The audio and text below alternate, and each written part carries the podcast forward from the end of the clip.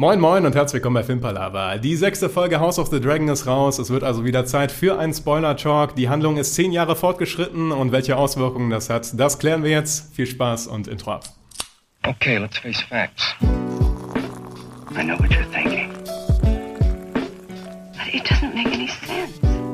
You're safer here than any place else. Now just lock yourself in and keep quiet. Just listen. Filmpalava. Herzlich willkommen zu einem neuen Spoiler-Talk zu House of the Dragon. Und weil Toben und Marcel mich verlassen haben in Hamburg und München, habe ich mir heute den Christoph dazu geholt, um über House of the Dragon zu reden. Hallo Christoph, schön, dass du hier bist. Hallo Niklas. Ich freue mich und ich habe keine Ahnung. das ist aber heute gar nicht so verkehrt, denn ich kann mir vorstellen, es gibt viele ähm, etwas verwirrte Zuschauer und da können wir vielleicht ein bisschen Licht ins Dunkel bringen. Aber vielleicht zum Einstieg kannst du ja erstmal so ein bisschen allgemeiner darüber sprechen, wie du bisher die Serie so empfunden hast. Oh, also die Serie bisher fand ich richtig, richtig, richtig gut. Ich habe äh, hohe Erwartungen gehabt, mhm. weil gut, viele haben gesagt, ah, nach der achten Staffel Game of Thrones habe ich überhaupt keine Erwartungen mehr gehabt oder so, aber ich fand, auch wenn die achte Staffel in vielen Punkten wirklich, wirklich blöde war, ja äh, hat das jetzt bei mir nicht die Erwartungen gesenkt, dass man quasi auf dem Niveau wie Staffel 1 von Game of Thrones wieder einsteigt. Und ich finde, genau das hat die Serie bisher eigentlich gemacht. Sie hat eigentlich das Niveau von, von Staffel 1 Game of Thrones richtig schönes äh, Fantasy-Geschichte, Mittelalter-Geschichte äh, einfach wieder, wieder aufgenommen und fand ich, hat das bisher eigentlich sehr solide gemacht. Hier und da vielleicht kleine Kritikpunkte, aber ich bin bisher sehr, sehr angetan. Wenn du jetzt einen Punkt nennen müsstest, der dir am besten gefallen hat und einen Punkt, der dir bisher am sauersten aufgestoßen ist, was würdest du da nennen? Äh, am besten gefallen hat mir bisher Matt Smith als Damon. Ich äh, habe bekommen, es gibt so ein bisschen die Fraktion der Damon-Verteidiger und Damon. Ich finde, man muss Damon überhaupt nicht verteidigen. Er ist einfach ein spann eine spannende Figur, toll dargestellt, ein famoses Arschloch, so gesehen.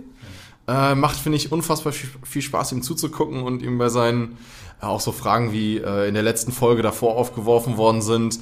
Hat er die Bronzeschlampe, wie sie auf Deutsch genannt wird, äh, hat er sie absichtlich umgebracht? War das, ist das Pferd scheu geworden oder nicht? Und so, da finde ich, finde ich so ein bisschen, dass da so eine Ambivalenz drin ist, finde ich ganz schön. Äh, und was mir am sauersten, ja, sauer aufgestoßen hat, mir eigentlich nichts, wo ich jetzt direkt sage, oh, das finde ich total schlimm oder geht gar nicht. Äh, was mich ein bisschen wundert oder überfordert, sind tatsächlich ein bisschen die äh, Timeskips. Mhm. Die äh, fand ich anfangs noch äh, sehr der, der Sache ein bisschen zuträglich sogar. Äh, jetzt dadurch, dass es sehr viele Timeskips sind und dass dann immer wieder auch einfach Sachen, habe ich jetzt das Gefühl, das kann ja natürlich nachher noch aufgeklärt werden, aber unter den Teppich gekehrt werden. Äh, wenn wir gleich noch drüber sprechen, was eventuell so unter den Teppich jetzt auch gefallen ist, wo ich mir erwartet habe, dass wir vielleicht in dieser Folge da was zu, zu sehen bekommen oder zu hören bekommen. Äh, Finde ich tatsächlich aber, dass es jetzt insgesamt mit den vielen Timeskips, die dann so ein bisschen Lücken lassen, schwierig. Funktioniert noch, aber schwierig. Ja, ist auch ein, ist auch ein guter Punkt, weil wir haben ja jetzt quasi die erste Episode, wo wir die, wo wir den zweiten Cast haben, den zweiten, die zweiten großen beiden ähm, Schauspielerinnen für Rhaenyra und für Alicent. Also einmal hat äh, Millie Alcock gewechselt zu Emma Darcy, heißt sie. Und einmal ähm, Emma, nein, Emily, Emily Carey zu Olivia Coke hat gewechselt, genau. Wer, wer ist da jetzt wer? Äh, Millie Alcock und Emma Darcy sind Rhaenyra. Okay. Und äh, die anderen beiden sind Alicent. Ähm, was würdest du denn jetzt sagen, wenn man sich erstmal nur die beiden anschaut, wie das so passt vom Match her zwischen den alten und neuen Schauspielern? Im ersten Moment war ich äh, nicht so angetan. Ich fand erst den Match nicht so gut. Im Laufe der Folge fand ich das dann aber doch eigentlich gar nicht so verkehrt. Ich finde bei, bei Allison sogar optisch eigentlich das sehr gut getroffen, sehr nah dran. Äh, die, ich habe jetzt mir nicht gemerkt, wie die Schauspielerin hießen, also es gerade gesagt hast, die erste Schauspielerin von Renewal fand ich hatte ein sehr markantes Gesicht, sie sah interessant aus. Mhm. Und ähm, das ist dann natürlich auch schwieriger, wieder jemanden dahinzusetzen, der dieses Markante dann immer noch, immer noch hat. Ich finde aber, fand jetzt auch die, die neue Darstellerin eigentlich ganz gut. Ich finde, ich habe es ähnlich empfunden wie du. Ich fand, in den ersten Szenen brauchte ich ein bisschen, um wieder quasi den Charakter in meinem Kopf mit dieser Darstellerin zu connecten. Ist ja in der ersten Szene, es war ja, glaube ich, wenn ich mich recht erinnere, direkt mit so einer Geburtenszene dann angefangen. Äh, ist ja auch dann ein bisschen schwierig. Äh. Auf jeden Fall. Aber ich fand, dass die Schauspielerin es geschafft hat, ähm, so gewisse Eigenarten von der Millie Alcock aus den ersten Episoden, wie sie teilweise guckt und wie sie sich verhält oder wie die auch in einem Stuhl sitzt, so ein bisschen zurückgelehnt, hat die ganz gut übernommen. Also fand ich auch, also darstellerisch auch hier stark. Also ja. habe ich generell an, an Darstellern, mir sind jetzt keine darstellerischen Leistungen aufgefallen bisher beim Schauen, wo ich sage, oh, das hat mir aber jetzt nicht so gefallen, sondern eigentlich durch die Bank weg finde ich fällt mir jetzt kein Charakter an, wo ich sage, der ist nicht, nicht cool gespielt oder finde ich nicht gut gespielt, sondern da bin ich eigentlich äh, von nahezu jeder Figur, die jetzt mehr Screentime hat, nicht, nicht die ganz kleinen Figuren oder so, bin ich bisher da sehr angetan. Ja, ich ebenso. Ich finde es ein bisschen seltsam, dass manche Figuren gealtert sind vom, vom Äußeren her und andere Figuren nicht. Damon. Damon ist zum Damon Beispiel sieht exakt gleich aus wie vorher. Äh, wie, Viserys sieht ein, zwei Jahre älter aus. Ja. Ähm, ich, ich, fand aber bei den meisten ging das ganz gut, weil ich finde so, so ein Mann wie jetzt äh, der Lord Kraft, die Hand, ich weiß, weiß nicht genau, wie der, wie, der, wie der heißt, aber halt der, der Leine. Leine Kraft. Ja. Ähm, bei dem, das, das sind jetzt so ein bisschen feinere Unterschiede. Also ich meine, das ist einfach ein Mann in dem Alter, da siehst du jetzt zehn Jahre plus minus, das manche halten sich, ich gab ja immer lange das Meme mit Keanu Reeves zum Beispiel, der immer ewig gleich aussieht und so. Natürlich sieht Keanu Reeves jetzt nicht mehr aus, wie er bei, beim ersten Matrix aussah oder sowas. Aber äh, da kann man das noch leichter verkaufen. Dass du jetzt, ich habe am Anfang erst gedacht, ah, jetzt sind wir so drei Jahre in der Zukunft, vier Jahre, sie kriegt jetzt ein Kind. Ja, vielleicht vielleicht sind es auch nur zwei Jahre oder so, ich weiß das ja nicht, aber an irgendeinem Punkt, wenn du viele Timeskips machst, irgendwann musst du ja dann den Schauspieler auswechseln. Weil ich, ich kann ja schlecht erzählen, ne, ne in der ersten Folge ist sie 15, dann schminke ich sie ein bisschen älter, mache, richte sie ein bisschen anders da, dann ist sie 20.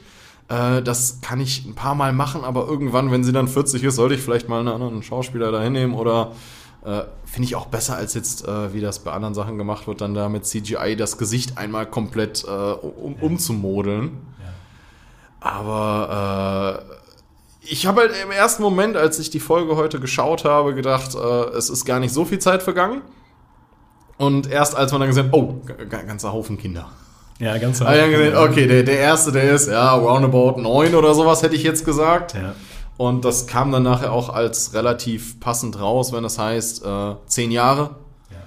Und ähm, dann kann der Junge ja auch ganz gut neun sein, das kommt ja hin.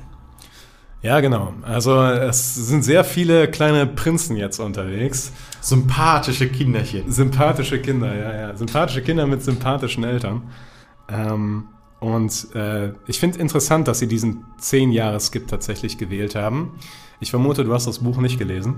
Ich habe von Game of Thrones gar nichts gelesen. Ich kenne nur äh, die Game of Thrones Serie und habe äh, dann jetzt halt die ersten Folgen House of the Dragon geguckt und ich habe mich hier und da ein bisschen äh, mal im Internet auch Videos und so dazu ein bisschen roundabout auch Sachen gehört, aber äh, nicht viel.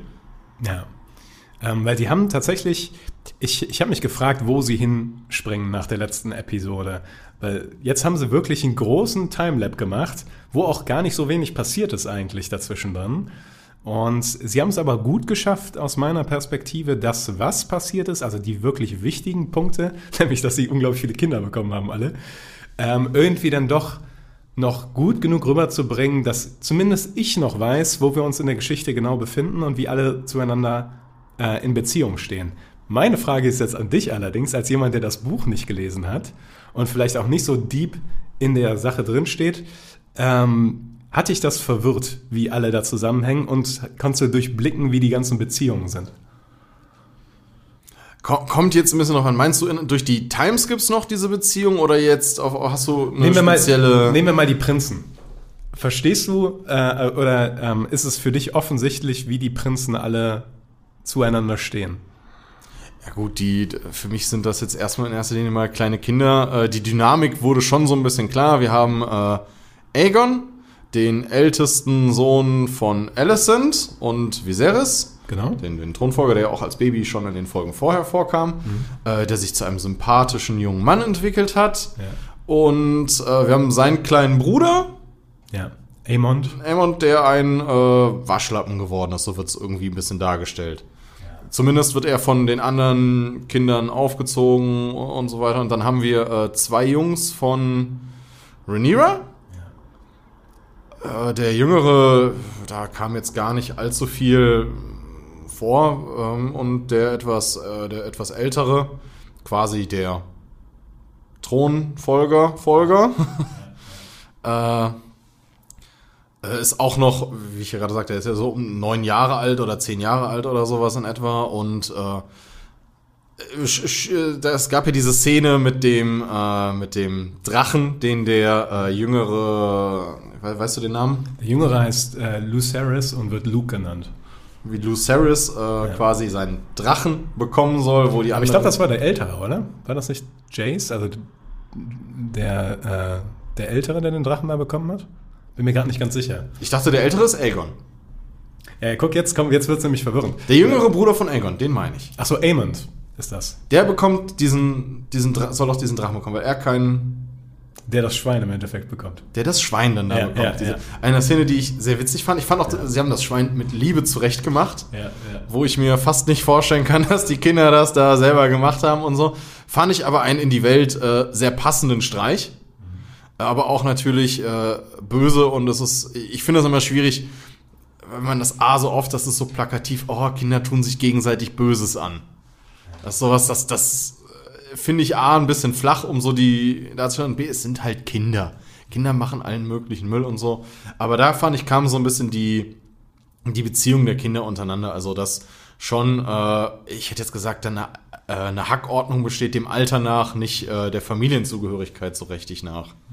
Weil sie ja alle im Prinzip ja Targaryens sind, ist es ja auch die Familienzugehörigkeit nicht so arg. Das ist übrigens eine, also vielleicht eine kleine Interpretation vielleicht auch von dem Buch. Bei dem Buch ist es wirklich so, dass sie von vornherein sehr verfeindet gegenüber den, also innerhalb der Familien sind quasi. Also du hast auf der einen Seite Jaceres, äh, also Jace und Luke und auf der anderen Seite Aegon und Aemond und dann hast du auch noch mehr tatsächlich in den Büchern. Das haben sie hier, glaube ich, ein bisschen runtergekürzt, damit es ein bisschen übersichtlich Das ist. haben sie, finde ich, aber auch innerhalb der Folge dann ja auch so vorgestellt. Weil am Anfang wirkt das wirklich so, es ist mehr quasi, wir mobben den jüngeren Bruder von, ich habe den Namen jetzt schon wieder, ist ja auch ne, der Junge, der das Schwein bekommt, den, der wird jetzt hier geärgert. Und da stecken sie so ein bisschen gemeinsam drin. Es wird ja auch gesagt, er hat sicherlich nicht Aegon die anderen angestiftet und so. Äh, aber ich finde, dem kann man allen noch relativ gut folgen. Äh, andere Sachen, denen man nicht so gut folgen kann, äh, finde ich innerhalb dieses Timeskips war, warum lebt Viserys noch? Ja, das ist eine gute Frage. Also ich war äh, schon die, die Folgen davor, habe ich mich immer gefragt, okay, der muss doch jetzt sterben. ja. Es ist doch an, an der Zeit, es gibt, wird, die ganze Zeit wird immer wieder nur alles Mögliche an, an, an Omen angedeutet. Er sticht sich am Thron, äh, ihm, ihm faulen die Finger ab, wenn als er diese unfassbar ästhetische Sexszene ist, wie man ihn da auf, auf Allison sieht und äh, er am Faulen ist am ganzen Er Körper. hat jetzt einen ganzen Arm verloren. Ist dir das aufgefallen? ja. Ja. Ich habe auch schon die Folgen vorher, habe ich immer drauf geachtet, also nachdem man die erste Folge hatte, wo ihm die beiden Finger gefehlt haben, habe ich sofort immer gefragt, ah, hat er die Hand noch? Hat er die Hand noch? Hat er die Hand noch? Müssen sie ihm inzwischen die Hand abgemacht haben? Dann hat man ja irgendwann mal gesehen, dass er auf dem Arm, ich weiß nicht, haben sie ihm da, das fand ich, konnte man ganz schlecht erkennen, wenn man da nicht wusste, sondern da war diese Szene, wo sie ihm dann die, die Finger da behandelt haben nochmal oder so, also nicht das mit den Maden, sondern später, nachdem er da zusammengebrochen war und dann sieht man seinen Arm und ich habe das jetzt nicht extra nochmal angehalten und zurückgemacht oder so, weil ich gerne auch einfach so den ersten Eindruck auf mich lieber wirken lasse und äh, eine Szene, da sollte ja auch nicht so aufgezogen sein, dass ich sie fünfmal gucken muss, um sie zu verstehen, sondern wenn die Szene das uneindeutig macht, dann ist das ja eine Absicht.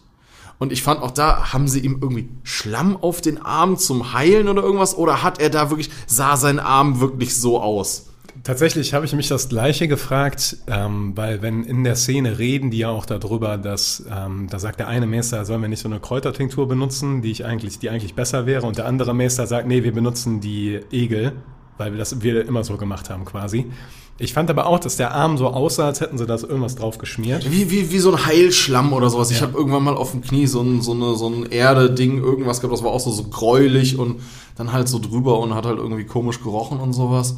Aber ich glaube, der Arm ist halt einfach am Faulen. So, also das Ja. ist einfach übel. Aber ich meine, wenn, wenn ein Arm so aussähe, dann bist du schon tot. Das kann, du kannst doch nicht, also da, dann bist du ja schon komplett, deswegen wird ein Arm ja rechtzeitig abgenommen, wenn er schon so aussehen würde. Deswegen habe ich das jetzt für mich so interpretiert. Die haben da irgendwas gemacht und aber ich habe schon immer darauf gewartet, verliert er die Hand, verliert er den Arm und so. Und deswegen habe ich auch direkt von Anfang an drauf geschielt und ah, jetzt, da ist doch kein Arm mehr, da ist doch kein Arm mehr. Und irgendwann, relativ spät gegen der Folge, sieht man es, glaube ich, das erste Mal so richtig sicher, dass da wirklich kein Arm mehr ist. Ich habe auch fest damit gerechnet, tatsächlich, dass Viserys jetzt in dieser Folge stirbt. Tatsächlich. Ähm, aber Ich dachte, also, still kicking. das, wo, ich, wo ich das größte Bedürfnis habe, von wegen, ich hab's, womit ich die meiste Verwirrung habe, ist einfach der Übergang von, vom Ende der letzten Folge, weil man kommt ja, kam ja am Ende der letzten Folge nicht drum rum zu diskutieren, was ist da eigentlich passiert? Und ich hatte natürlich stark gehofft, dass wir das in dieser Folge erfahren. Aber nein, wir haben einen Timeskip, zehn Jahre sind vergangen. Du meinst, weil der umgefallen ist bei der Hochzeit und. Ich, dann- ich war sicher, ja. die letzte Folge hat damit geendet, dass Viserys gestorben ist. Ach, okay. wirklich quasi noch, oder, Ja. oder zumindest jetzt ins Koma fällt, irgendwas außer Gefecht gesetzt ist, sich davon nicht wieder erholen wird. Ja. Und dann haben wir noch dieses Ende mit der, äh, mit, äh, der, der, der Leibgardenmann Kraut, Ja, Kristen Kraut. Christian Kraut, Ja. äh, der den Lover von Lenor. Lenor Valerian, heißt die Valerian? Ja. Äh, Tötet. zu Tode geprügelt hat, auf sehr brutale Art und Weise. Äh, wir haben nichts mehr davon gehört. Tatsächlich, das finde ich auch komisch, dass es da keine Konsequenzen gab irgendwie. Also, ich Also- finde komisch, dass es keine Konsequenzen gab. Also er macht ja immer noch. Aber auch, dass wir jetzt nicht erfahren. Ich hatte fest damit gerechnet, dass wir jetzt erfahren, warum oder was da überhaupt passiert ist. Weil wenn es keine Konsequenzen gab, dann müsste es ja irgendwie einen guten Grund gegeben haben. Wenn der jetzt zum Beispiel der andere, man, man hat ja extra in der Szene, ähm, es, es stellt sich ja extra auch dem, der Perspektive des Königs und so von dem Tisch aus jemand ins Bild. Die Leute sehen nicht, was passiert. Aber irgendjemand muss ja gesehen haben, was passiert. Weil wenn jetzt ein Christian Kraut diesen Menschen da totprügelt. Wenn der Mensch jetzt da gestanden hat und sein Schwert zieht und jetzt die, die Königin oder die Prinzessin da in dem Fall erstechen wollte, dann hatte er allen Grund, das zu tun und das ohne Strafe zu machen oder so. Aber so wirkte die Szene ja nicht. Und jetzt werden wir da einfach im, im, im Unklaren gelassen und Christian Kraut ist jetzt fröhlich äh, der Diener der Königin. Tatsächlich ist das, äh, das fand ich auch ein bisschen seltsam. Also, ähm, ich glaube, das, warum er das tut, erklärt sich schon in der Folge, aber, äh, also, weil die haben ja vorher noch so ein Zweiergespräch zwischen Gottfried, heißt der, der, der. Ja, ja, also dass da ein gewisses Motiv da ist, ja. aber, es gibt nichts, was das aus erklären würde aus äh, Kristen Kraut Sicht, dass er damit sagen könnte, ja Leute, der hat das und das getan. Das stimmt. Aber nochmal zu dem, zu dem Motiv. Also ich, ich sehe, die haben, er kam ja an und hat quasi zu Christian Kraut, wenn ich mich da jetzt recht erinnere, im Prinzip gesagt, hey, ich glaube, äh, du bummst hier die Rhaenyra, kann das sein? Hä? Und er hatte ja vorher noch dieses, äh, irgendwo gab es eine Szene, wo sagen wir so im Prinzip, das darf keiner erfahren und so und das fällt ja auch auf dich und so weiter und so fort. Ich weiß nicht mehr, wie das jetzt genau war. Und er dann, hat er dann in dem Moment geschalten, oh verdammt, der weiß das, ich muss ihn umbringen, um, um unsere Ehre zu schützen, weil er ist ja der Erste, der es verraten hat und auch er der, also der Person verraten, durch die das eher rauskommen könnte oder sowas als, naja, weil eigentlich sind sie ja beide in der gleichen Situation. Ich habe das tatsächlich. Ich habe das tatsächlich nicht als rationale Tat abgebucht, sondern als Überkochen von Kristen Cole, dass er einfach durchdreht quasi. Ja, aber jetzt erklär mir das, weil genau das ist jetzt, kommen wir zu meiner Frage. Warum geht die Reaktion aber dann gegen den Lover vom Valerian Herrn? Ja, also es ist natürlich richtig. Eigentlich, also ich glaube, die Aggression von Kristen Cole richtet sich eigentlich gegen sich selbst sogar, weil er eigentlich denkt, was zur Hölle habe ich getan, weil er eigentlich die Ehre als Königswache ist das Höchste, was sein Haus je erreicht hat und er beschmutzt das dadurch, dass er mit Rhaenyra geschlafen hat und er ist unglaublich wütend auf sich selber, dass ähm, er nicht mal diese Ehre retten kann, weil er auch nicht mit Rhaenyra fliehen kann, weil Rhaenyra das nicht will. Und der muss irgendwo hin mit seinem, der handelt die Situation einfach grauenhaft. Und ich glaube, er hat gedanklich auch schon innerlich abgeschlossen damit, dass er geliefert ist. Und das sieht man auch daran, dass er dann nachher einen Suizidversuch begeht quasi.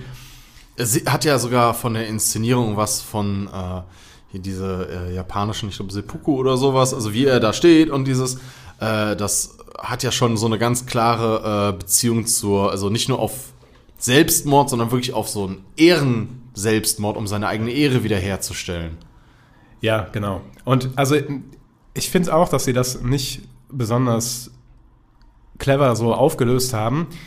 Und man merkt jetzt auch in der neuen Folge, dass, ähm, also ich könnte könnt mir es am ehesten so erklären, dass quasi Alicent dann gesagt hat, okay, du hast mit Rhaenyra abgeschlossen, dann hole ich dich in mein Boot und leg vielleicht ein gutes Wort für dich ein irgendwo, dass er so da rausgekommen ist im Endeffekt. Aber das zeigen sie so im, ähm, in der neuen Folge nicht. Das muss man irgendwie so da rein interpretieren.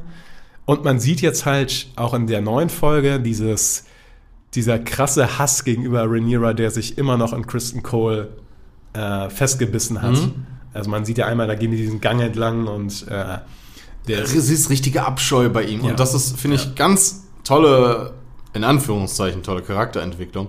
Weil er ist ja vom, vom bildhübschen, tollen Ritter bei diesem Turnier ah, zu einem verachtungswürdigen etwas verkommen, den man ja wirklich, ah, geht der mir auf den Nerv. Ganz, ganz schlimm. Weil, also ich, ich kann ihn nicht nachvollziehen. Ich finde das ganz schlimm. Also auch, hat ja Rhaenyra scheinbar, also man hat ja am Anfang diese Szene gehabt, wo, wo, wo die dann miteinander geschlafen haben, wo, wo ja ganz viele, diese, diese Zögerlichkeiten, wie er so langsam diese Rüstung aussehen, so immer wieder drüber nachdenken kann im Prinzip, ist das hier ein Riesenfehler, was ich tue? Und er sich ja aktiv, darf, jedes Mal hätte, dafür, er hätte ja jedes Mal was sagen können, dass er es nicht möchte. Und ich, ich verstehe diese Argumente, weil ich habe ein paar Mal Sachen im Internet gehört und so von wegen, wenn das jetzt andersrum gewesen wäre von den Geschlechterrollen, dann wäre das ja quasi eine Vergewaltigung gewesen aus dieser Machtposition raus. Und das sehe ich aber bei der Szene eigentlich überhaupt nicht, weil er hat immer wieder diese Momente gehabt, wo er innegehalten hat und überlegt hat. Und auch das Argument, ja, aber die Königin könnte ja nachher, äh, nicht Königin, die Rhaenyra könnte ja nachher sagen, äh, der, der hat versucht, sich an mir zu vergehen, äh, köpft den Mann. Ähm, dieses Risiko hast du ja aber im Prinzip bei solchen mächtigen Leuten, also dann eigentlich, wenn du das so sagen möchtest, nonstop, könnte ja jederzeit jeder sagen, äh, hey, der äh, passt mir nicht, köpft den mal. Ähm, und er ist ja wirklich ein sehr ehrenhafter Ritter und so. Und äh, ich weiß gar nicht, ob das war, ja, genau.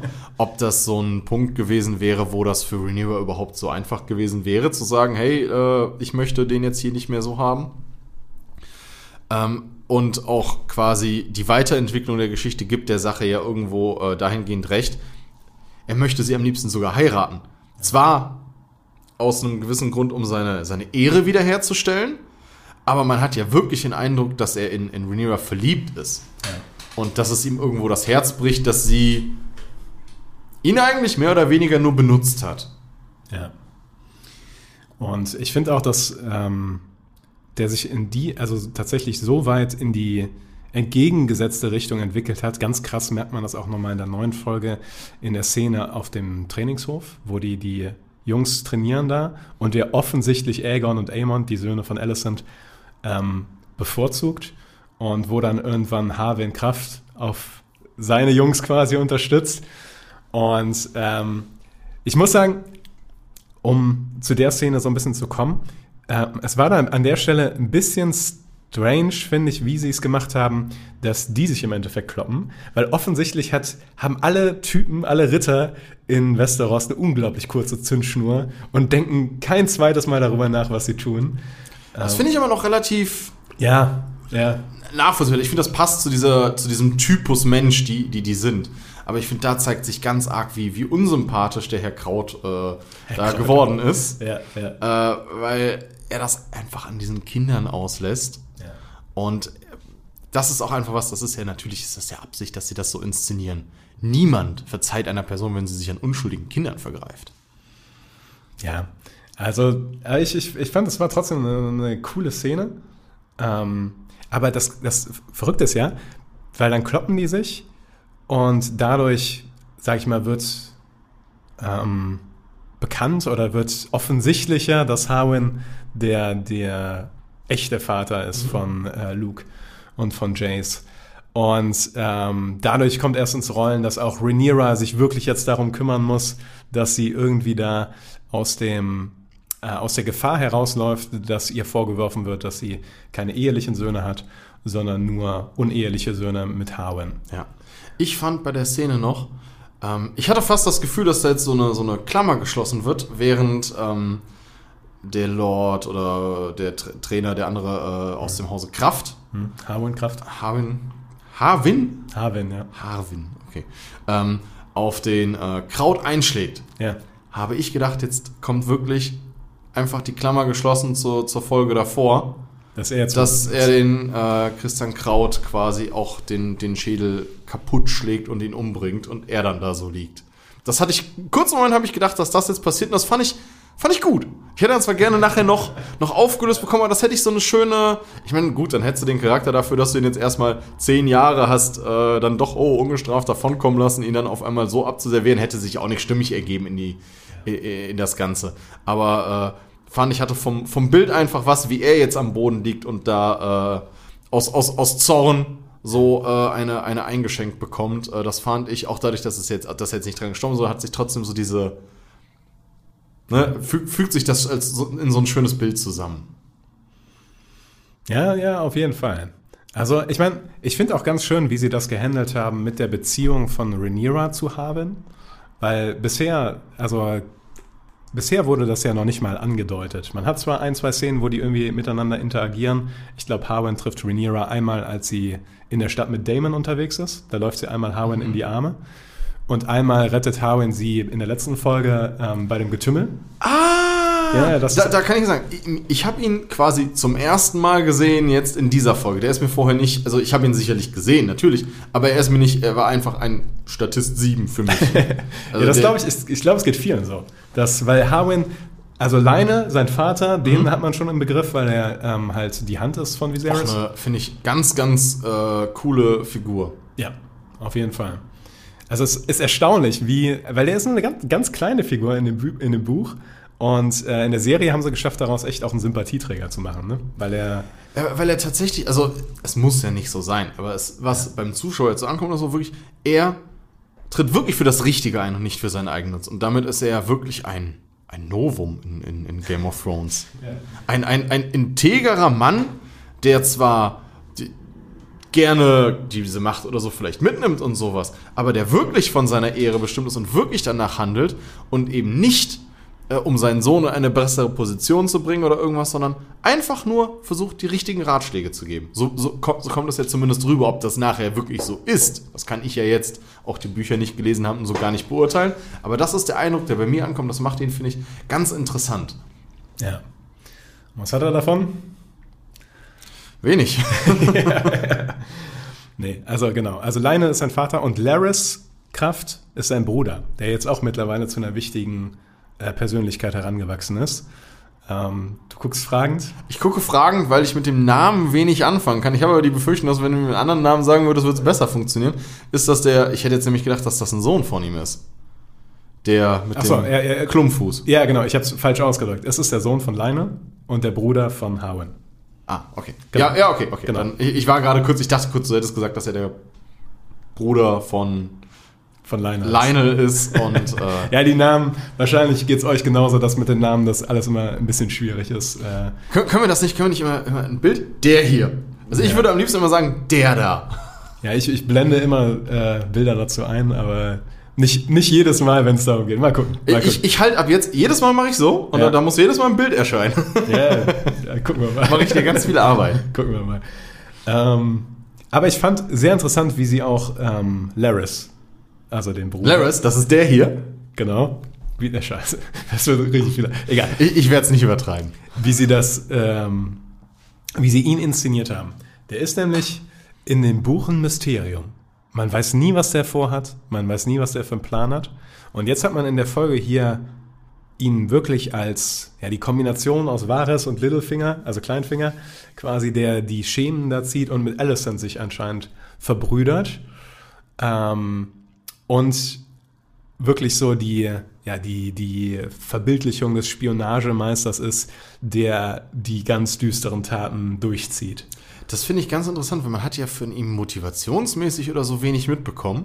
Und wenn man wenig weiß, füllt die Fantasie den Rest. Und bei mir ganz klar war direkt so ein bisschen, weil er hat ja jetzt, wenn ich das richtig interpretiert habe, oder zumindest wie ich das jetzt verstanden habe beim Gucken der Folge, hat er jetzt seine Familie umgebracht. So habe ich es auch was verstanden. ganz schön hart ist. Ja. Und für mich kommt das dann direkt vor, er ist der mit dem Klumpfuß, er wird immer darauf re äh, so reduziert. Da haben wir auch diese tolle Szene gehabt äh, bei dieser Jagd, wie er sich zu den, zu den Frauen setzt und äh, dann äh, fährt Rhaenyra, glaube ich, diese Frauen an, so ein bisschen äh, im Sinne von, ah, und ihr, ihr sitzt den ganzen Tag nur hier und, und, und schwingt Reden und so, was, was habt ihr denn dafür bei Und er sitzt da so, "Holalalala, Fuß, was soll ich tun? Ne? Äh, fand ich, äh, da, da, da kam das schon so zum ersten Mal so ein bisschen rüber, dass er äh, ziemlich intelligent zu sein scheint sich äh, und sich halt dann dadurch einfach auf, auf andere Pfade begibt als der große stolze Ritter, der an Turnieren kämpft, äh, begibt er sich halt auf dieses, äh, ich will nicht sagen auf das Niveau von, das klingt falsch, aber einfach auf die auf die Pfade von äh, Varys und und Littlefinger und ich finde, das kommt dann einfach so ein bisschen rüber. Ja, wahrscheinlich hat er von seiner Familie immer nur ist nur auf sein kaputtes Bein reduziert worden und äh, sein Intellekt, er scheint ja sehr intelligent zu sein. Und der Vater war ja eigentlich auch nicht, also er wirkte jetzt nicht wie der große Turnierritter, aber er war ja auch schon älter, kann er in seiner Jugend ja gewesen sein. Äh, und sein, sein Bruder zeichnet sich durch große Stärke aus. Aber selbst sein Vater, der eher der intelligente Typ zu sein scheint, ähm, scheint ihm ja nicht irgendwie Wertschätzung und irgendwas entgegengebracht zu haben, sondern wahrscheinlich nur Verachtung und Abscheu und äh, mein, mein missgestalteter Sohn. Das kennt man aus so vielen Filmen und Serien und so. Und auch wenn es hier nicht gezeigt wurde, finde ich, entsteht im Kopf direkt dieses Bild davon, wie, wie der wohl behandelt worden ist und so. Und dass er deswegen. Es gibt ähm, zudem auch eine sehr interessante Theorie ähm, im Internet. Die Ist der Sauron? nee, aber die will ich nur kurz erwähnen. Äh, Die stammt nicht von mir, muss ich dazu sagen. Dafür, dafür bin ich nicht clever genug. Aber es gibt die Theorie, dass ähnlich wie die Starks in Game of Thrones haben ja so eine starke Verbindung zu den Wölfen. Und in den Büchern ist es noch ein bisschen weiter. Die sind so eine Art Waage. Also die können sich in die Wölfe hineinversetzen, tatsächlich. Zumindest manche von denen. Bran zum Beispiel. Der Mhm. Das kommt ja auch in der- Genau, genau, genau. Und es gibt die Theorie, dass äh, Laris äh, Kraft das mit Ratten kann. Ja, weil, ja, ja, genau, genau. Das, weil so oft Rattenshots gezeigt werden in der Serie. Äh, es waren schon ganz viele Szenen. Also, mir, gehen, mir gehen hier gerade 100 Lichter auf. Das gibt ganz viel Sinn. Ja. Es gab so viele Szenen, zum Beispiel der Trank, der gebracht wurde. Jetzt würde ich unfassbar gerne nochmal die Folge gucken, ob man da irgendwo eine Ratte gesehen hat. Weil der Trank, den Rhaenyra bekommen hat, er wusste ja irgendwie davon und hat das Alicent erzählt. Und man sitzt da, Woher weiß er das? Warum weiß er das? Ne? das? Das hat auch keiner mitgekriegt. Und auch an anderen Punkten, so oft wissen Leute Dinge, wo man sich fragt, warum weiß er das jetzt? Das gibt für mich gar keinen Sinn. Ja. Und ich habe das mit den Ratten immer anders so interpretiert. Ich fand immer, das hatte so eine, so eine Symbolik, weil die kam mir ganz oft vor, wenn es Viserys schlecht ging. Weil, glaube ich, jetzt in der Folge, ich erinnere mich, einmal hat man auch ganz prominent eine Ratte über, über irgendwo lang krabbeln sehen und Viserys guckt die in seinem Zimmer so an. hm, Ratte. Naja, gut. Aber ich meine, es war wahrscheinlich auch normal früher, ne, in, so, in so Schlössern. Da, so habe ich die Szene auch interpretiert. Aber jetzt Ja. zum Beispiel stelle ich mir wieder die Frage, vielleicht kannst du mir das ja direkt beantworten. Was war genau in der Szene, wo diese Ratte war? Was wurde da genau besprochen? Ich glaube, dass da wurde gerade besprochen, war das nicht nachdem Lionel Kraft gesagt hat, dass er zurücktreten will? Oder? Ich Ah, glaube, äh, ich glaube, das war die Szene danach. Also er, er hatte, also, also ja, kurze Antwort. Er- Der Lionel Kraft kam, kam rein. Also er hatte sich ja hingesetzt danach und wurde von, von Alicent da betüttelt so ein bisschen. Und äh, Alicent ist ja dann nach dem Gespräch, weil sie sauer war, dass, sie, dass er quasi den Kraft nicht entlassen hat und ihn nur, nur weggeschickt hat, ähm, ist Alicent ja sehr, sehr wütend abgedampft. Und er sagt doch sogar noch, der Lionel? Laris? Laris Ja, ja. Sagt er sogar noch, dass es quasi der Befehl seiner Königin war und wer würde dem Befehl seiner Königin nicht Folge leisten. Ja. Und sie sagt, das habe ich doch nie befohlen. So, wenn er jetzt aber quasi durch diese Ratte geguckt hat, hätte er die Szene mit angesehen. Das passt also eins zu eins eigentlich schon wieder da rein. Die Auf- Theorie klingt gut. Obwohl er im Gespräch mit Alicent, äh, die haben ja später zusammen ein Essen, da sagt er, sie, ähm, du weißt etwas, was ich noch nicht weiß. Mein Vater hat die Gemächer des Königs aufgesucht. Und da lässt er sich das von ihr nochmal sagen. Das Ja, schließt aber- nicht aus, dass er es schon weiß. Aber, Aber wenn er weiß, dass diese, dann, dann ja. könnte er, dann, ja, ja, klar, klar. Es wäre ja auch zum Beispiel auffällig, wenn er immer alles wüsste. Und woher soll er denn die Dinge, die in diesem Gespräch, wenn er sie nicht von seinem Vater jetzt gehört hätte, was ja theoretisch auch ginge, äh, aber dann ist es ja auch einfacher, sich das von, von ihr erzählen zu lassen, Ja. als quasi, ah, ich weiß das schon alles, frag dich mal, warum ich das alles weiß. Das, das wäre ja, er will sich ja auch nicht verraten. Also diese Theorie klingt. Ich finde die auch cool. Die ist also, gut.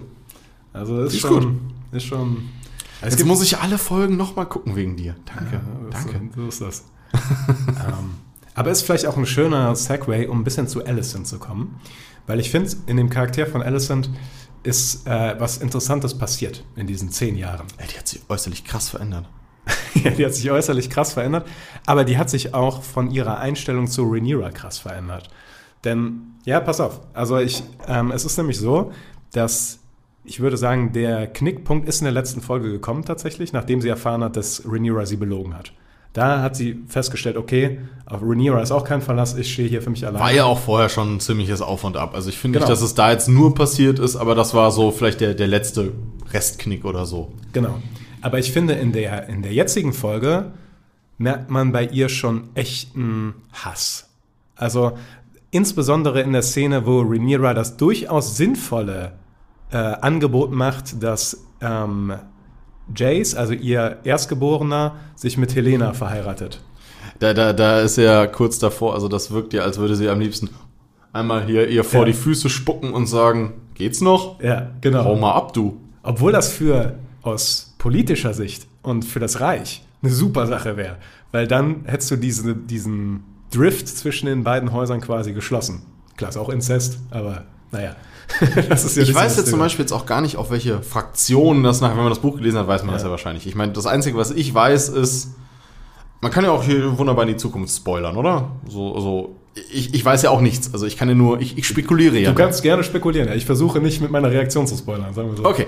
Ja. Also ich, so von allem, was ich verstanden habe und wie läuft es ja auf einen Bürgerkrieg innerhalb der Targaryens hinaus, das fing ja schon damit an, dass, glaube ich, in der ersten Folge groß davon geredet wird, das Haus Targaryen ist so unfassbar mächtig. Das Einzige, was Haus Targaryen zu Fall bringen kann, ist Haus Targaryen selbst.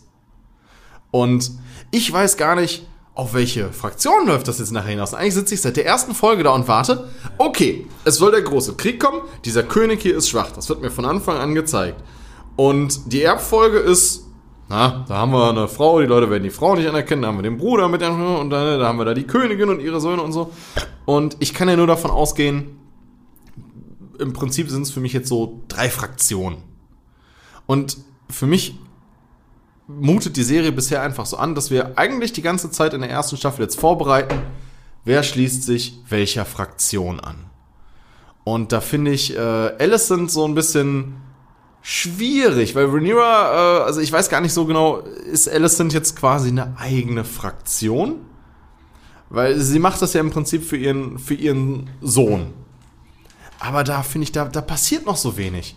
Weil sie hat jetzt im Prinzip diesen einen Verbündeten, der, der ihr so ein bisschen zuschustert und natürlich so ein bisschen die, die Zustimmung der Leute allgemein. Aber sie stellt sich halt, finde ich, überhaupt nicht clever an. Sondern eigentlich, finde ich, wirkt sie die ganze Zeit nur bockig. Ja gut, kann ich jetzt wenig zu sagen. Ich, das Einzige, was ich sagen will, ist, dass so die Herzen der Fraktion sind auf der einen Seite schon Rhaenyra und auf der anderen Seite Alicent. Also das ist auch dieser große Konflikt zwischen den beiden, ähm, wo jetzt Rhaenyra quasi den letzten Versuch gemacht hat. Komm mal, verheiraten wir unsere verwandten Kinder, dann wird alles super. Und wo Alicent dann aber schon an dem Punkt ist, nee, mache ich auf keinen Fall. Super lustig fand ich auch, wie Viserys darauf reagiert. So, oh ja, ja, so eine super Idee. Er ist ja eh immer so einer so, oh ja, ja, so ein fröhlicher Typ, oh, das finde ich gut, können wir jetzt was essen gehen. Ja, aber dann merkt man auch, wie wenig Macht er nur noch hat. Ja. Weil was er sagt, ist eigentlich komplett egal. Rhaenyra sagt, nee, das Treffen ist noch nicht vorbei. Ich muss noch was sagen. Und Alicent sagt, nee, das machen wir nicht. Das besprechen wir ein anderes Mal irgendwie. Aber Also- deswegen finde ich das halt so eine Schwäche, weil ich habe irgendwie das Gefühl, für mich sind die Fronten viel mehr Rhaenyra und Damon. Echt? Ja, aber ich, ich verstehe zwar, klar, äh, Ja. der Thronfolger und, und der Anspruch da, aber außer, dass sie so ein bisschen. Ich habe für mich immer das Gefühl, sie möchte eigentlich nur äh, Rhaenyra an den Karren pinkeln und sie hat ja nicht mal große Ambitionen. Selbst als ihr Vater sie noch gedrängt hat, hat sie ja gar keine Ambitionen groß gehabt, irgendwie zu sagen, ha, ich möchte aber, dass mein Kind König wird. Sondern sie war ja eigentlich da ziemlich, ziemlich zurückhaltend. Das kam, der Druck kam ja von ihrem. Und jetzt, aus Hass gegenüber Rhaenyra, kommt das so ein bisschen. Aber ich habe immer noch, empfinde ich beim Schauen, sie gar nicht als so richtigen Player in diesem Spiel, sondern mehr als, ja, als Gegenpol zu Rhaenyra, aber äh, für dieses sich in Position bringen, für, für, den, für den Kampf um, um, um die Krone, das Game of Thrones, ich meine, das ist einfach das, was ich von dieser Serie halt irgendwo erwarte oder zumindest vermutete oder vermute. Äh, da ist für mich Damon der weit interessantere und ich habe halt die Bücher nicht gelesen. Ich weiß nicht, ob Damon da überhaupt dann nachher noch eine große Rolle spielt, außer dass er jetzt am Anfang viel Unheil gestiftet hat oder ob er sich noch auf eine der beiden Seiten schlagen wird. Aber ich hatte immer so das Gefühl mehr, dass, äh, dass es so ein bisschen nachher drum gehen wird, ist es Rhaenyra oder ist es Damon? Weil die haben so viel Aufmerksamkeit bekommen in der Serie, auch über ihr Zusammenspiel. Das stimmt und das ist auch alles noch wichtig und relevant. Ähm, aber ich glaube, das, was Otto in der letzten Folge am Tor zu Alicent gesagt hat, hat sich in Alicent schon sehr verfestigt. Das erkennt man nämlich in der äh, Szene, wo Egon masturbierend da am Fenster steht. Und dann kommt sie rein. Fand ich übrigens saulustig. Ich, nicht. ich fand das eine sehr, sehr, sehr, sehr, sehr, sehr, sehr, sehr, sehr, sehr, sehr, sehr, sehr seltsame Szene. Es war eine sehr Game of Throneige Serie. Äh, Szene, ja. Szene, ja. Also das äh, wird es auch in keiner anderen Serie sehen. Aber da ähm, wird Alicent richtig wütend, weil und projiziert das alles auf ihren 13-, 14-jährigen Sohn, keine Ahnung, irgendwie so, ähm, dass er noch nicht begriffen hat, dass es um sein Leben geht. Ähm, ja. Und da finde ich, merkt man, dass Alicent halt schon das verinnerlicht hat, was Otto ihr gesagt hat. Also, dass es entweder Aegon oder äh, Jace ist, also oder ähm, quasi Rhaenyras Erbanspruch. Und deswegen glaube ich schon, dass sie das sehr verinnerlicht hat. Diese Angst davor, dass da ein Krieg ausbrechen könnte und wenn er ausbricht, dass ähm, sie bereit sein muss. Und sie quasi diese Brücken schon abgebrochen hat, weil sie sich quasi schon äh, gut positionieren will. Aber da habe ich halt trotzdem immer noch mehr das Gefühl, dass sie das halt nicht aus dem Antrieb macht. Also ich meine, es ist ja für sie eh nie die Frage gewesen, ich möchte herrschen. Das wäre ja, wenn dann, für ihr Kind. Aber auch da hören wir doch vielleicht den Antrieb, ja, ich möchte, dass mein Kind das überlebt und so weiter und so fort. Aber ich habe ihren Hauptdrive sehe ich immer noch darin, Renewal war kacke zu mir, ich möchte es dir heimzahlen. Ja, ja, es ist auf jeden Fall da. Also ähm, diese Motivation man merkt man ja auch, wenn die aufeinandertreffen. Und auch die Anfangssituation, der, der Rhaenyra zu sagen, bring mir das Kind, zehn Sekunden nachdem ihr das Kind geboren hat. Was ist das denn für eine Aktion? Also, das ist super strange. Äh, das hatte ich so ein bisschen als, das ist jetzt so richtig einmal äh, Macht zeigen. Ja. Wirklich einfach hier, äh, komm, ich bin die Königin, spring mal noch, hab ich die Macht. Ich glaube auch, dass da noch was anderes mitschwingt. Ich glaube nämlich auch noch, dass es darum ging, dass sie sich vergewissern wollte, dass es auch ein Bastard ist. Ja, aber das finde ich jetzt so ein bisschen schwach, weil ja. ein neugeborenes Kind. Äh, das stimmt. Puh, das stimmt. Also ja. bei, bei, den anderen Kindern, ja, da ist es eindeutig und so weiter und so fort, aber bei einem Kind, das quasi gerade drei Minuten alt ist, zu sagen, hey, äh, das hat braune Haare. Nein, da hängt ein bisschen Blut noch in den Haaren drin und so. Das ist halt. Äh, da, ja, es gibt natürlich den, den Auftakt zu der Szene, die, die uns ja überhaupt demonstrieren soll, hey, das sind alles Bastarde. Und nochmal so ein bisschen uns auch Alicent unsympathisch machen soll. Tatsächlich machen, das, tatsächlich, das wundert mich auch ein bisschen, dass sie das so aktiv machen. Also, weil bisher war es ja doch schon immer so, dass man in der Serie für beide, beide gut verstehen konnte, beide Positionen. Man kann auch Alicent immer noch verstehen, aber ich finde, sie haben hm, sie. Ich finde es tatsächlich schwierig teilweise. Sie, sie das, also aber erst seit der Folge jetzt, oder? Nee, nee, nee, von Anfang an. Also, ich finde, mag ja an mir persönlich liegen, aber ich finde ihren Standpunkt immer, was sie dann auch für mich so unsympathisch macht, ist, dass ich oft ihren Standpunkt so sehr wenig nachvollziehen kann. Weil auch am Anfang dieses, die waren gute Freundinnen und so und äh, die, die Sachen, an denen das zerbricht, finde ich, wow, das ist hier ernst, deswegen ist die jetzt so pissig. Äh, wie gesagt, mag ja an mir liegen, ich finde es nicht ganz. also warum da so ein extremer Hass, so eine extreme Feindschaft draus entstanden ist, wenn du mir jetzt sagen würdest, sie hat unfassbare Ambitionen und jetzt ist Rhaenyra hier Thronfolgerin und nicht ihr Kind und sowas, dann könnte ich das mehr nachvollziehen. Aber ihr fehlt diese Ambition, zumindest am Anfang extrem. Und dadurch finde ich auch diese, diese Dynamik nicht so hundertprozentig nachvollziehbar. Ah, okay. Aber wir haben eine wichtige Person eben angesprochen und äh, das sollten wir auch noch auf jeden Fall drauf eingehen. Pentos. Und in Pentos chillt jemand, nämlich Damon. Ah, ich wollte gerade sagen, das hier ist Pentos äh, als, als Figur, aber nein, das ist scheinbar keine Figur. Ist ein Ort. Äh, da kann man nämlich jetzt die Klammer, finde ich, wunderbar zu dem, was wir am Anfang hatten, schließen. Die größte Schwäche, das nämlich, glaube ich, war die erste Frage, die mir gestellt hast, so mit, äh, was ich am. Äh, und das finde ich tatsächlich jetzt den Übergang von der letzten Folge zu dieser Folge. Und äh, diese, nämlich dieses, dieses Offenlassen von, von Dingen. Und einfach äh, quasi manchmal vor vorgefertigte Tatsachen gesetzt zu werden. Ähm, durch diese Zeitsprünge eben. Und ähm, bei Christian Kraft, nein, Christian Cole, Christian Kraut, so, schwierige Sache ist das hier. Bei Christian Kraut war es einfach der Punkt, wo der mir komisch aufgestoßen ist, dass wir diese, wa- was ich in der Folge davor noch sehr, sehr cool fand, dieses, wir lassen Dinge ambivalent, wir lassen sie offen. Ähm, so haben wir das ja ähnlich auch gehabt äh, mit jetzt einfach der äh, Pferdescheu-Szene, äh, wo ich, äh, ich habe die jetzt irgendwann noch mal äh, irgendwo auf YouTube in einem kurzen Ausschnitt noch mal gesehen. Also jetzt auch nicht angehalten durchgeskippt, sondern einfach noch mal die Szene gesehen und jetzt mit anderen Augen drauf geguckt. Ich finde sogar, es wirkt so, das Pferd scheut und er möchte das Pferd beruhigen.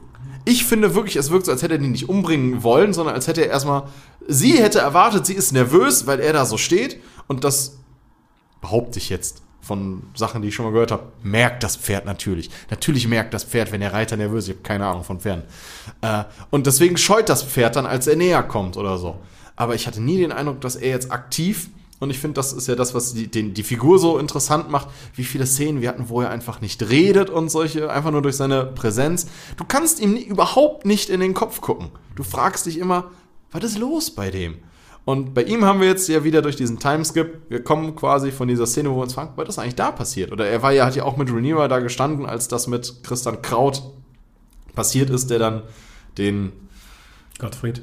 Gottfried, ähm, den Gottfried äh, da niedergeschlagen hat, da in dem Moment, wo das passierte, stand er ja mit Rhaenyra da. Und die haben so sich unterhalten wieder. Und das, das wurde ja dann dadurch unterbrochen. Und da wurde auch wieder, finde ich, alles offen gelassen. Und wir sind jetzt da, wo du jetzt gerade eingesetzt hast. Ja. Also tatsächlich kann ich da das sehr gut verstehen, wenn man da ein paar Fragezeichen hat.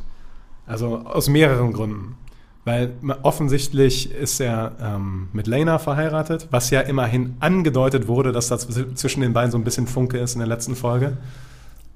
Die Figur kann man auch für diese zehn Jahre Zeitskip, ich meine, wäre mit der gleichen Schauspielerin schwierig gewesen, sehr gut nachvollziehen. Ich habe sofort von der ersten Sekunde an verstanden, ach, das ist doch hier die Kleine, die mit Viserys durch den Garten ergangen ist, wo, wo man dachte, oh mein Gott, ist das widerlich, der kann doch nicht dieses zwölfjährige Mädchen heiraten. Also, das war eine gute Szene. Ähm, ja, aber ja, das kann man bei ihr sehr gut nachvollziehen, das stimmt. Ähm, aber man muss natürlich erstmal auch da ein paar Sachen erstmal schlucken, sage ich mal so, dass zum einen ähm, Lena und Damon verheiratet sind und zum anderen die auch zwei Kinder haben und sie auch noch mit dem dritten Kind schwanger ist quasi. Offensichtlich muss er sich ja mit Viserys wieder besser vertragen haben nach all dem, was quasi innerhalb dieser zehn Jahre passiert ist. Weil sonst hätte er wohl kaum, denke ich jetzt einfach mal, quasi die Erlaubnis gekriegt, hier die zu heiraten, die vorher er fast geheiratet hätte aus politischen Gründen und so. Aber Ähm. die Frage ist dann, warum ist er in Pentos? Das ist jetzt vielleicht eine, Dann musst du mir jetzt kurz helfen. Wo, was, wie genau ist Pentos? Wenn ihr euch, ich werde die Karte einblenden, wenn ihr euch Westeros als England vorstellt, quasi so, dann ist Pentos quasi im äh, Kontinent daneben, wie Ich dachte, quasi das Europa. ist Bravos? Oder wie heißt, der, wie heißt der andere Kontinent? Essos. Essos. Genau. Bravos ist auch ein Land da, genau wie Pentos. Das sind Städte. Also Städte. Bravos Stadtstaaten quasi. Genau. Bravos ist eine Stadt, Pentos ist eine Stadt. Okay.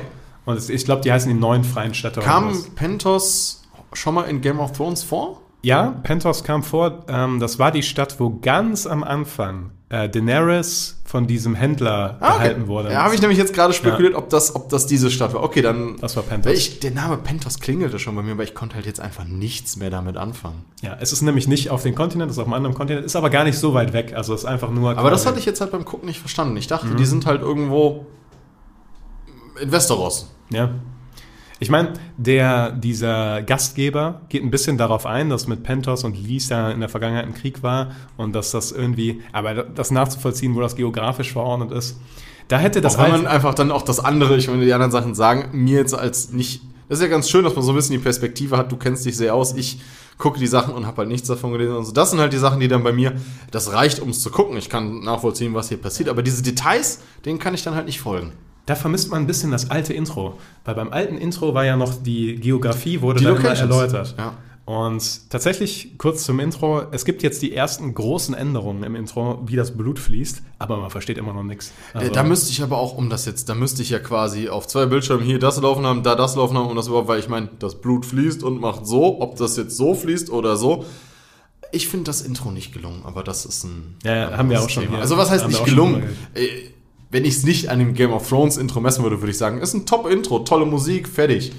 Aber gemessen an. es hat, es hat keinen. Informationswert, weil also das ein Casual Gucker versteht da gar Ich, nichts. ich fand aber auch, sagen wir mal, das habe ich bei Game of Thrones auch nicht von der ersten Folge an verstanden. Das kam mit der Zeit über die Staffeln. Ich meine, wir haben, wir haben acht, acht Staffeln Game of Thrones gesehen. Da, äh, ich weiß nicht, wie das war, als ich die erste Staffel geguckt habe. Ich meine, ich habe die, ich weiß, ich habe die ersten zwei oder drei am Stück geguckt. Vielleicht hast du das Intro auch einfach übersprungen. Dann.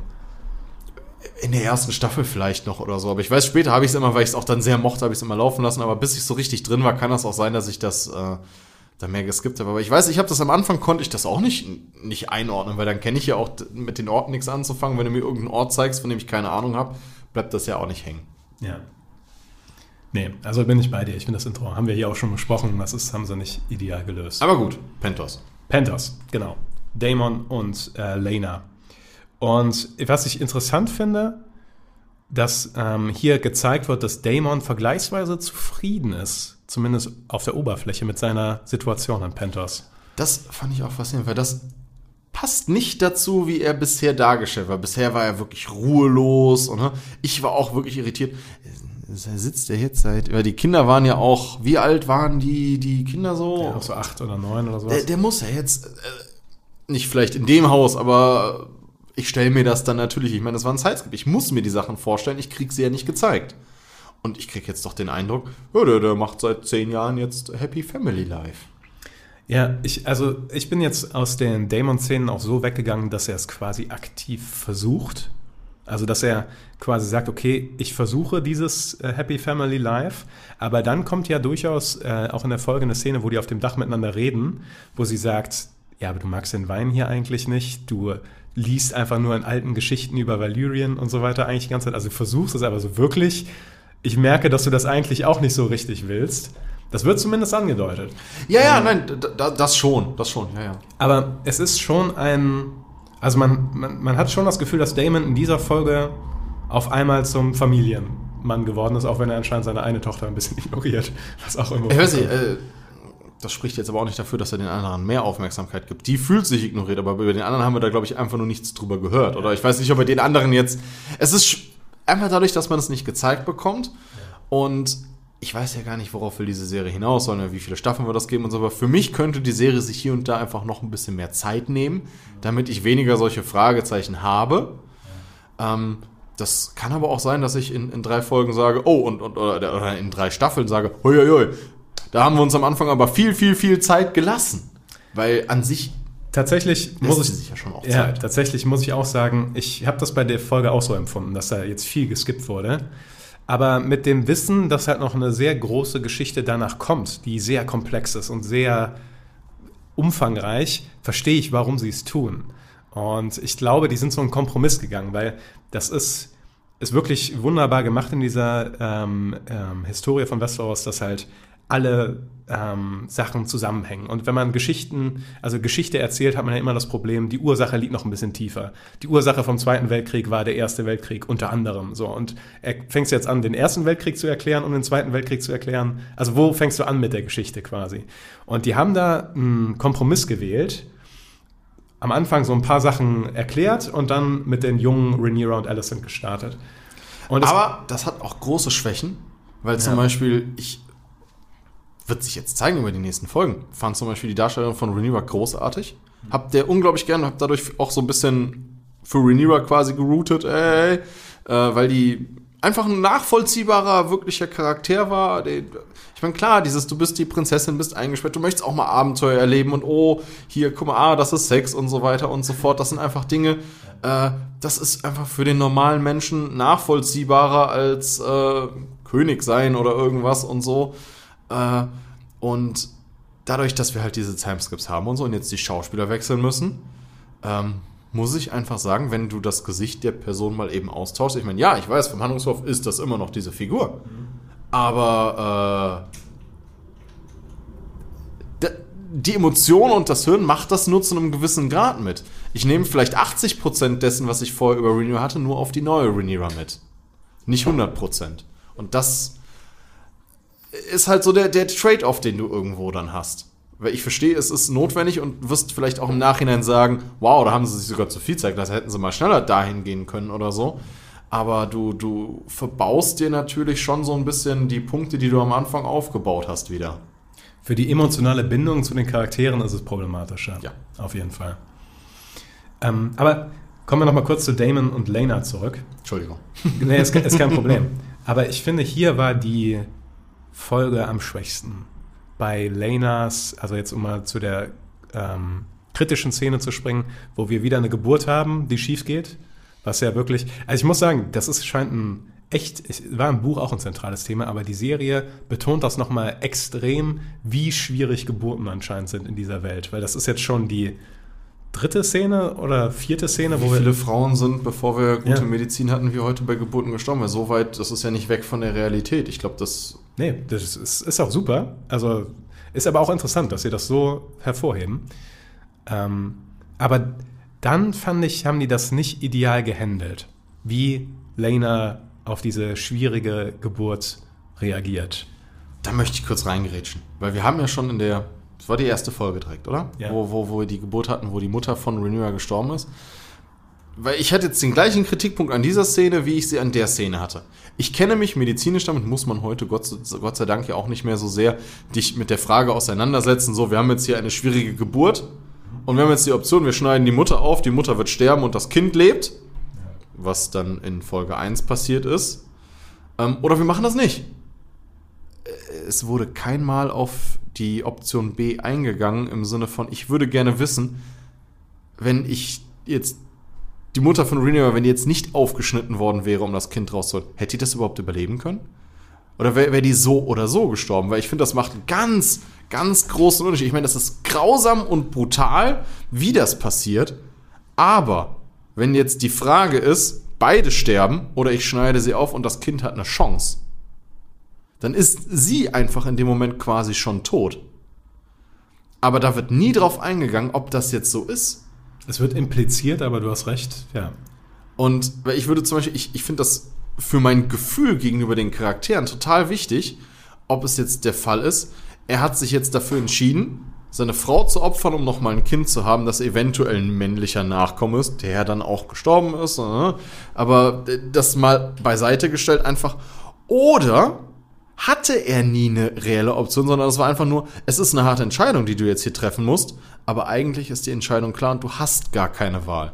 Und genau diese Frage hat sich mir da jetzt wieder gestellt und sie wurde mir wieder nicht beantwortet. Wir hatten wieder, möchtest du, dass wir deine Frau aufschneiden, damit dein Kind eine Chance hat, oder sollen wir es lassen? Ja, was ist denn, wenn wir es lassen? Wird dann das Kind sterben? Äh, Da geht es ja auch nicht um den erstgeborenen Nachfolger, den er irgendwie braucht, sondern einen Erben hätte er so gesehen schon. Also diese für Viserys extrem wichtigen Punkt haben wir ja bei dieser Geburt gar nicht. Ja, hast komplett recht. Ich finde, es ist impliziert irgendwie, dass wenn sie nichts machen, einfach beide sterben werden. Ähm, Für mich vom Gefühl auch, Ja. weil ich so wie, ich meine, es wird ja als extrem schwere Geburt gezeichnet, und man weiß ja, wie oft Frauen einfach in der Vergangenheit bei sowas dann, oder wird ja auch in der Serie immer wieder, aber wissen tue ich es einfach nicht. Ja. Aber wo, wo ich eigentlich drauf hinaus will, aber ist alles komplett richtig. Aber ich finde auch danach, wie sie es gehandelt haben, dass sie rausgeht zu Vega, also zu dem gewaltigen Drachen, und sich dann quasi. Und wie gewaltig der ist. Ja, muss man auch mal sagen, ne? Ist cool, dass man Vega überhaupt mal sieht. Also ist der größte Drache in der Welt. Da- Das wurde ja da noch, da noch gesagt. Aber Ja. äh, gehen wir gleich auf den Drachen ein. Jetzt, Ja. jetzt komm, bringen wir deinen Punkt zu Ende, sonst. Ja, Äh, genau.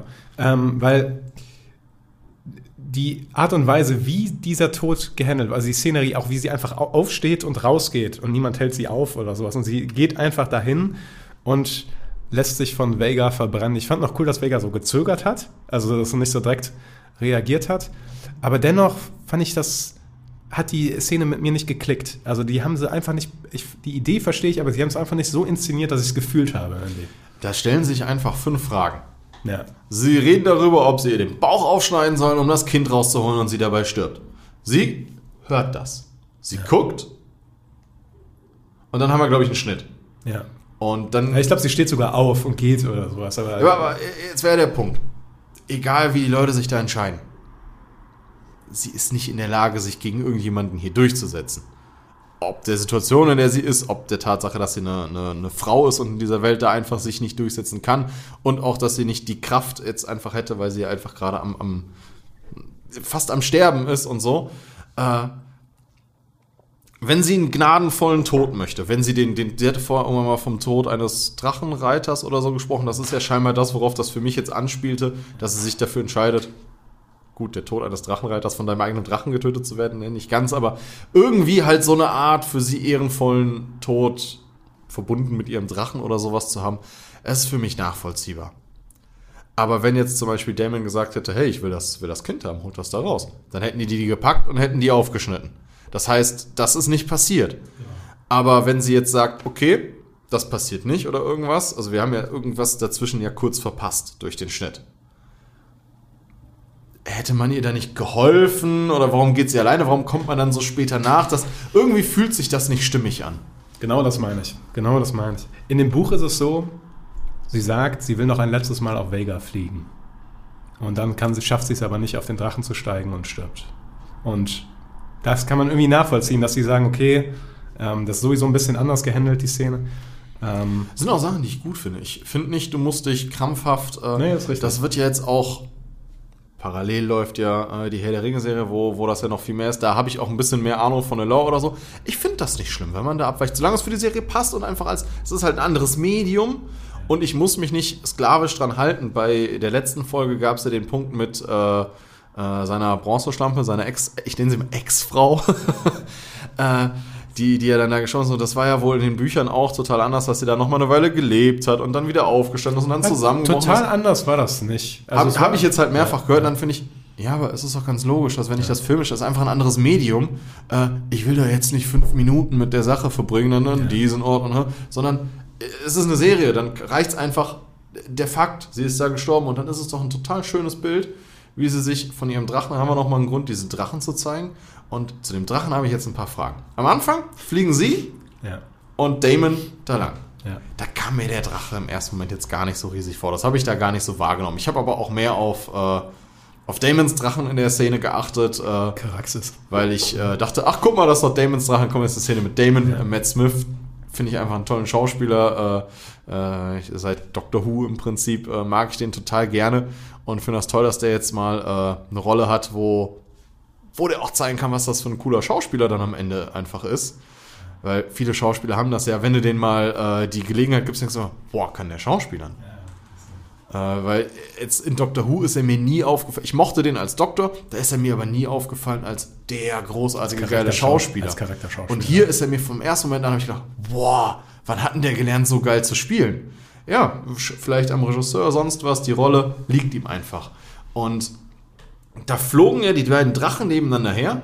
Und wenn ich das richtig gesehen habe, also kam es mir so vor, als hätte der große, größere Drache, also ihr Drache, so Algen und sowas an sich hängen oder so. Das sah ganz komisch aus. Ja, also der ist, halt, ist auf jeden Fall grün beschuppt, so grün bläulich. Ich weiß nicht, ob da Algen dran waren, habe ich jetzt nicht so. Das mag, wie gesagt, äh, beim, beim Gucken einfach so erstes Gucken und ich habe eher auf was anderes gerade. Ich hatte so ein Gefühl, hat der da irgendwie, da hing so was Grünes an dem Langen oder so. Das sah für mich einfach in dem Moment komisch aus. Da fand ich auch nicht, dass das jetzt irgendwie super geil aussah. Aber dann Ja. die, die Szene, den Drachen von Namen, der sah ja so unfassbar alt aus und Und erstmal dachte ich, boah, sieht der komisch aus. Also erst habe ich erst richtig, oh, erst richtig erkannt, was mir da genau gezeigt hat. Dann fand ich das extrem geil, wie dieser Drache dargestellt war. Ja. Also Vega, den haben sie.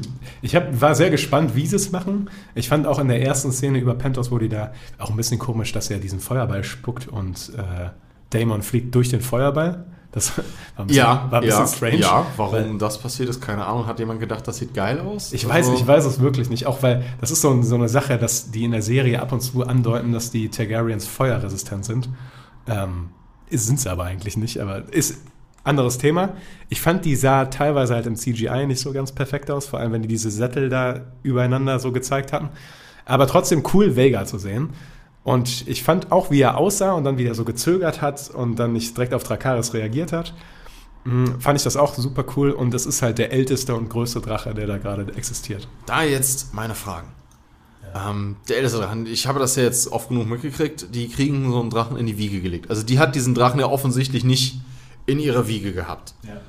Ähm, diese Drachen lassen die, nachdem die einen Drachenreiter hatten, jemand anderen ihren Drachenreiter sein und sowas? Äh, Ja, es, also prinzipiell funktioniert das. Ähm, es ist so, dass die halt viel älter werden als Menschen. Also sie können durchaus 200, 250 Jahre alt werden oder sonst was. Und es ist so, dass die von mehreren Reitern geritten werden können. Also der Drache ist eher mit der Schildkröte verwandt. Der Drache ist eher mit der Schildkröte dran. Es funktioniert aber nicht andersrum. Also wenn ein Mensch einmal einen Drachen geritten hat, akzeptiert ihn kein anderer Drache. Äh, die riechen das dann. Ja, genau. Also ähm, und es ist auch so, dass man, dass beides möglich ist. Zum einen, dass die das mit dem Ei in die Wiege gelegt bekommen und dann halt einen jungen Drachen direkt gebondet sind, quasi so. Aber es ist prinzipiell auch möglich, einen alten Drachen zu unterwerfen, quasi so. ich, das ist was, klar wird dir das in der Serie jetzt nicht so gezeigt, also das ist was, was ich ganz faszinierend finde. Ich habe ein, hab ein kleines, zerbrechliches, süßes Baby in der Wiege, dann schlüpft da so ein Drache raus und dann kuscheln die oder so.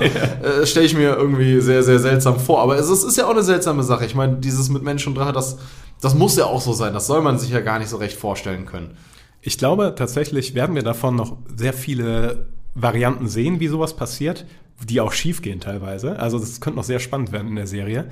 Was ich aber sehr cool fand, ist, dass in der Folge das hier auch einmal aktiv gezeigt wurde, nämlich Ganz am Anfang mit dem Jungen. Genau. Weil das ähm, fand ich schon eine coole Szene und auch welche Gefahr damit schwingt. Ne? Weil das, wenn, Ich finde, diese Gefahr hätten sie noch.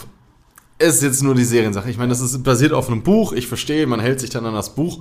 Mein Filmherz hat mir gesagt, der Junge wird jetzt gegrillt und das hätte ich super gefunden.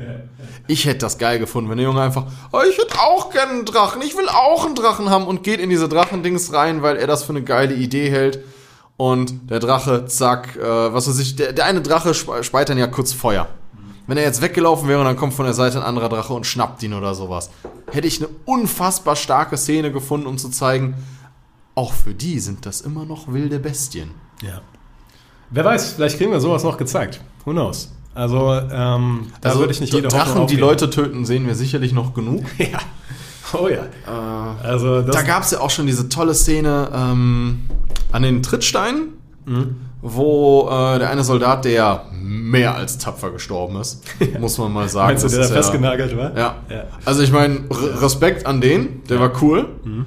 Ähm, dass der jetzt da nicht gerettet, sondern zermatscht wurde. Ich meine, äh, Damon kommt da mit dem Drachen angeflogen und landet da auf so einem Schlachtfeld. Da sieht der nicht, dass das einer von seinen war oder irgendwas.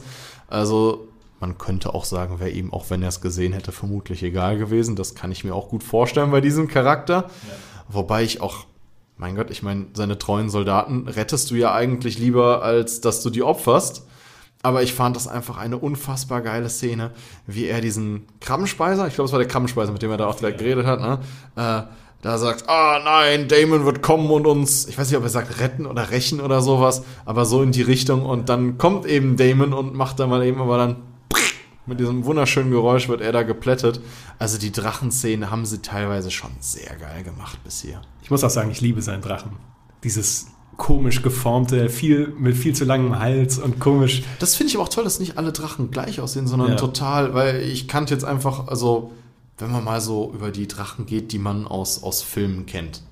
Jetzt können wir mal ganz kurz noch so, so einen kleinen Exkurs. Ich meine, wie viele Filme kennst du, wo, wo ein bisschen ordentlich Drachen zu sehen sind? Also Smaug natürlich, ähm, der Hobbit.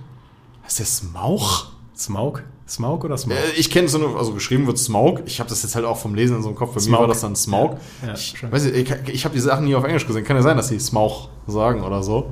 Ich habe irgendwie Smaug, äh, aber es könnte Smoke. Nee, Smaug. Habe ich nämlich jetzt auch aus gegebenem Anlass halt die Tage nochmal geguckt. Also Ja. da kann man den, den Vergleich dann ja schön anschauen. Kennst du noch mehr? Wo man wirklich mal mit ordentlichem. Mit richtig geilen Drachen? Gute Frage, ey. Ich glaube, es gibt, es gibt noch einen ganz. Ähm, Beowulf, ist da nicht die äh, Angelina Jolie auch ein Drache? Irgendwie? Aber Ist die ein Drache?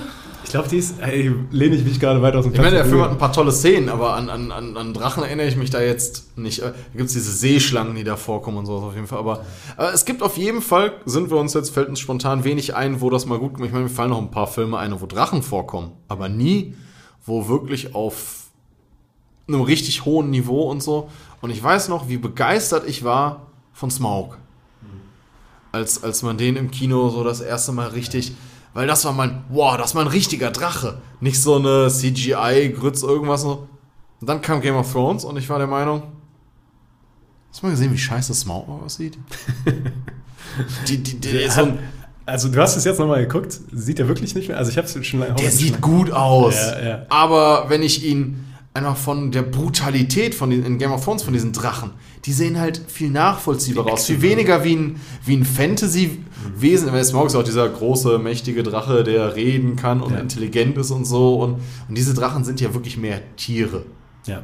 Man könnte ja sogar sagen, wenn, wenn das jetzt nicht dieses Fantasy-Element hätte, dass ein Drache ja wahrscheinlich viel zu schwer wäre um, und dass er Feuer speien kann, sehen die ja einfach aus wie Echsen. Und die sehen wirklich nachvollziehbar aus und so. Und sahen aber alle gleich aus. Und jetzt nochmal so eine Variation da so ein bisschen reinzubringen, finde ich total interessant. Tobi hatte in einem von unseren Podcasten äh, eine super Idee gem- äh, gepitcht, dass ein besseres Intro gewesen wäre, wenn man irgendwie in dem Intro die verschiedenen Drachen kennengelernt hätte. Also, dass man die besser noch auseinanderhalten kann. Aber ich finde auch, ich, also ich, prinzipiell bin ich auch begeistert, wie sie die Drachen handeln. Nur das CGI hier und da, ab und zu ist es, Es ist nicht mal besser, mal. Ich finde, ja. die Drachen sehen super aus in ruhigen Momenten. Ja. Äh, jedes Mal, wenn die da durch die Gegend durcheinander fliegen und so, finde ich, dann wird da so ein Klumpatsch draus, da kann ich nichts mehr erkennen. Und das ist nicht, nicht direkt schlecht. Ich meine, ich verstehe auch, dass das Budget nicht dafür reicht, um immer geil, und das brauche ich auch gar nicht. Aber ich finde wenn man ab und an mal so einen Drachen schön von Namen den, den guten Shot sieht, das, das, das macht einfach sehr viel Freude, weil die einfach faszinierend geil aussehen. Wir müssen langsam zum Ende kommen, weil äh, die Zeit fortgeschritten ist. Ich würde gerne noch eine Sache ansprechen, was ich ein bisschen bescheuert fand, aber würde ich gerne deinen Take drauf wissen. Äh, Laris Strong schickt seine. Wer? Wer von den dreien äh, sorry, ist das? Sorry, äh, Laris Kraft, also der, äh, der mit dem kaputten Fuß. Kaputter Fuß, okay. Genau. Der ähm, geht in die äh, Dungeons, also geht in die, in die Kellergewölbe und holt sich drei Leute, schneidet denen die Zungen raus und schickt die nach Harrenhal, um seinen Vater und Bruder zu töten. Die Zungenszene von der, oh, gemein. Ist dir aufgefallen, dass die so einen Skarabäus auf ihrem Mantel haben? Ich hab's nicht für einen Skarabäus gehalten. Ich Okay. hab's, ich hätte Okay. gesagt, Larve, irgendwas, so, Okay. so ein Ekelsscheiß. Ja. Was mich daran gestört hat, ich, meine, ich glaube, es war für den Zuschauer, dass der Zuschauer checkt, okay, also, dass die gehören zu Laris Kraft. Aber wie dumm ist es, Mörder loszuschicken mit dem, mit dem Emblem von dir drauf? Weil der hat das ja auch Ja, auf ist- seinem, ist das sein seinem- Emblem? Ja, der hat das auf dem Ah, Stab. man hat, stimmt, da gab's diese, Ja. diesen Shot vom, Ja. vom, vom Stab rauszoomen. Genau. An den erinnere ich mich. Genau. Aber ich erinnere mich nicht dran, was man auf dem Stab genau gesehen hat, deswegen habe ich diese Verbindung nicht ich gezogen. glaube, es ist ein Skarabäus oder sowas in der Richtung. ja, auf jeden Fall. Ja, okay. Gib mir zwei Sekunden darüber nachzudenken. Okay.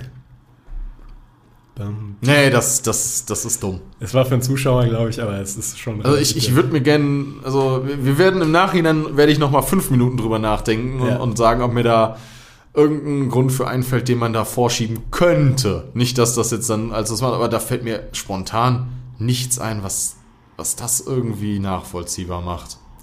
Ja. Also ich schneide denen sogar die Zungen raus, damit die nicht. Ja, dachte am Anfang, ich meine, wenn einer von denen lesen oder schreiben konnte, ne? Wie hoch ist die Wahrscheinlichkeit, ist die Frage. Wahrscheinlich können die alle. Weiß ich nicht. Ich weiß nicht, wie, wie, wie der Analphabetismus gerade in, in, in, in Westeros ist und so.